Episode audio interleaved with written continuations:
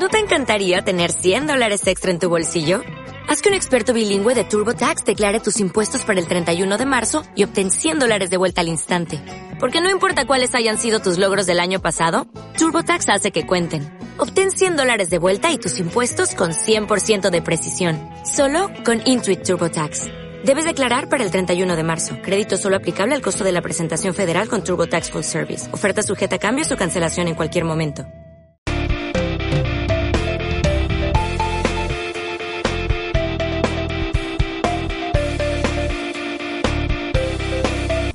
¿Te gustaría ser más creativo? ¿Es importante la creatividad en el desarrollo profesional? ¿Qué podemos hacer para desarrollar esta habilidad?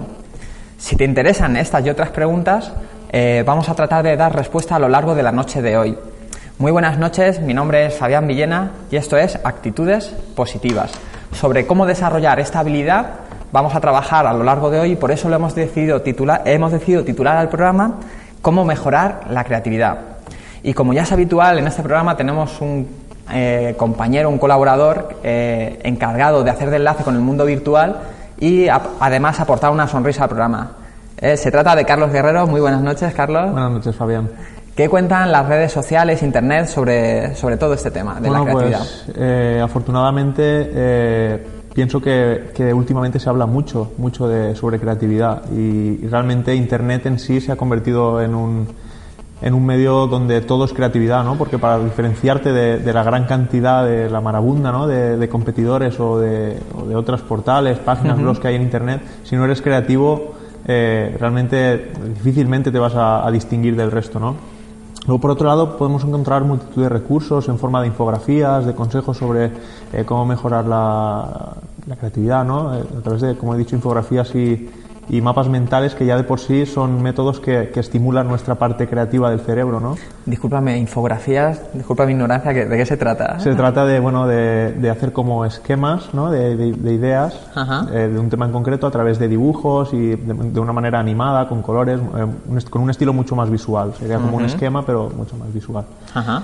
Eh, y bueno, también hay multitud de, de grupos en redes sociales como Facebook o LinkedIn donde continuamente se publica contenido relacionado con, con la creatividad o cómo mejorar o cómo trabajar en campos eh, concretos, etcétera. Ujú. Muchas gracias, Carlos. Y bueno, eh, para arrancar el programa me gusta aportar siempre de inicio unas cuantas claves que yo considero que son importantes. La primera de la que hablaría sería busca otros puntos de vista. ¿De qué se trataría? Por ejemplo, ¿cómo lo haría esto un niño? ¿Cómo lo haría, imagínate, una persona mayor? ¿Cómo lo haría, pues, mis padres? Eh, es- este asunto que tenemos que tratar, ¿cómo lo haría otro tipo de persona? De alguna manera, posicionarnos en otro punto de vista. La segunda sería, rodéate de personas creativas. Aquí ya hemos recomendado muchas veces de la importancia que tiene el rodearte de personas que van alineadas con aquello que quieres eh, desarrollar. Y de hecho, eh, creo que era Jim Rohn el que decía, si quieres que te diga tu éxito, simplemente me tienes que decir eh, con quién compartes la mayoría de tu tiempo, las cuatro personas con las que más compartes tu tiempo. Pues una de las claves para mí es rodéate de personas creativas. Y la tercera sería utiliza herramientas. Hablamos muchas veces de tener libertad y está muy bien, pero también el tener el apoyo de algunas eh, herramientas para el uso de la creatividad nos pueden facilitar mucho eh, esta habilidad. Como por ejemplo puede ser la de los seis sombreros, que Carlos también conoce y demás.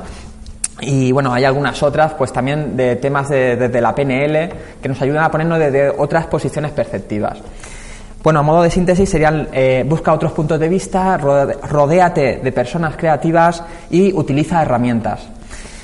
Como también va siendo habitual, tenemos siempre eh, algún invitado que nos puede aportar mucho valor sobre el tema que tratamos. Hoy contamos con una persona que a mí me hace especial ilusión, porque he de reconocer que es alguien a quien le tengo mucho aprecio y que más me ha aportado tanto a nivel personal como a nivel profesional. Carlos, ¿de quién se trata? Bueno, pues tenemos con nosotros a, a Francisco Torreblanca. Eh, Francisco Fran, como le llamamos los, los- amigos, estudió económicas para luego seguir formándose o cambiarse un poco de, de- ámbito, ¿no? de cruzar la acera a lo más, diríamos, creativo, ¿no? que es el marketing, un máster en marketing en Fundesem, ¿verdad? Eh, para luego pues acabar fundando su, su empresa que ahora dirige, que es Sinaya Marketing, y desde donde eh, tuvo fue tan atrevido de invitarme, yo creo que erróneamente, a trabajar con él.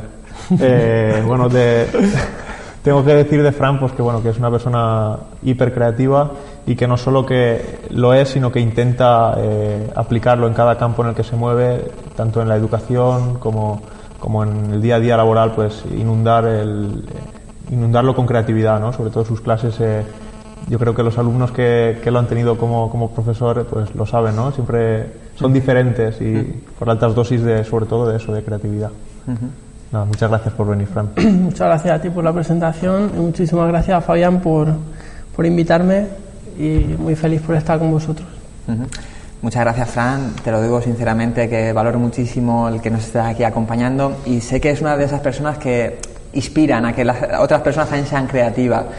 Si no recuerdo mal, creo que has empezado también a trabajar ahora en ESIC, en una de las escuelas de negocios más importantes a nivel nacional. También, cuando hablamos de que es un personaje de talla internacional, si no recuerdo mal, también has estado haciendo ronda por, por Colombia y eh, has, has, vuelto después de, de, haber visitado antes, ¿no? Sí, he vuelto y ya con muchísima ganas de volver, porque la verdad que es, es, una tierra muy atractiva para mí. eh, bueno, Fran, para ir entrando en materia, ¿esto de ser creativo se nace con ello o se hace? Obviamente se nace, ¿no? Como decías tú y tantas veces dices, eh, Ken Robinson dice que nacemos con ella, pero a lo largo de nuestra vida, pues diferentes aspectos hacen que se nos coarte esa, esa libertad creativa o se nos potencie, ¿no? Entonces se nace, pero también se hace, ¿no? Y te lo digo por mi propia experiencia, a pesar de considerarme yo personalmente creativo, eh, pero lo trabajo a diario, ¿no? Por tanto, se hace, ¿no? Eh, una de las preguntas que me gustaría hacerte también es cómo crees que afecta el entorno a la hora de ser creativos. Cuando hablo del entorno, hace un poquito he hablado de la importancia de las personas, pero también el entorno físico. ¿Crees que es importante? ¿Cómo crees que nos afecta? Sí, es muy importante. Yo siempre hablo a nivel de entorno de los asesinos de la creatividad, ¿no? que, es esa figura que, yo contextualizo dentro del entorno y que son pues eh, o bien personas o entes o situaciones de la vida que te hacen coartar esa libertad creativa.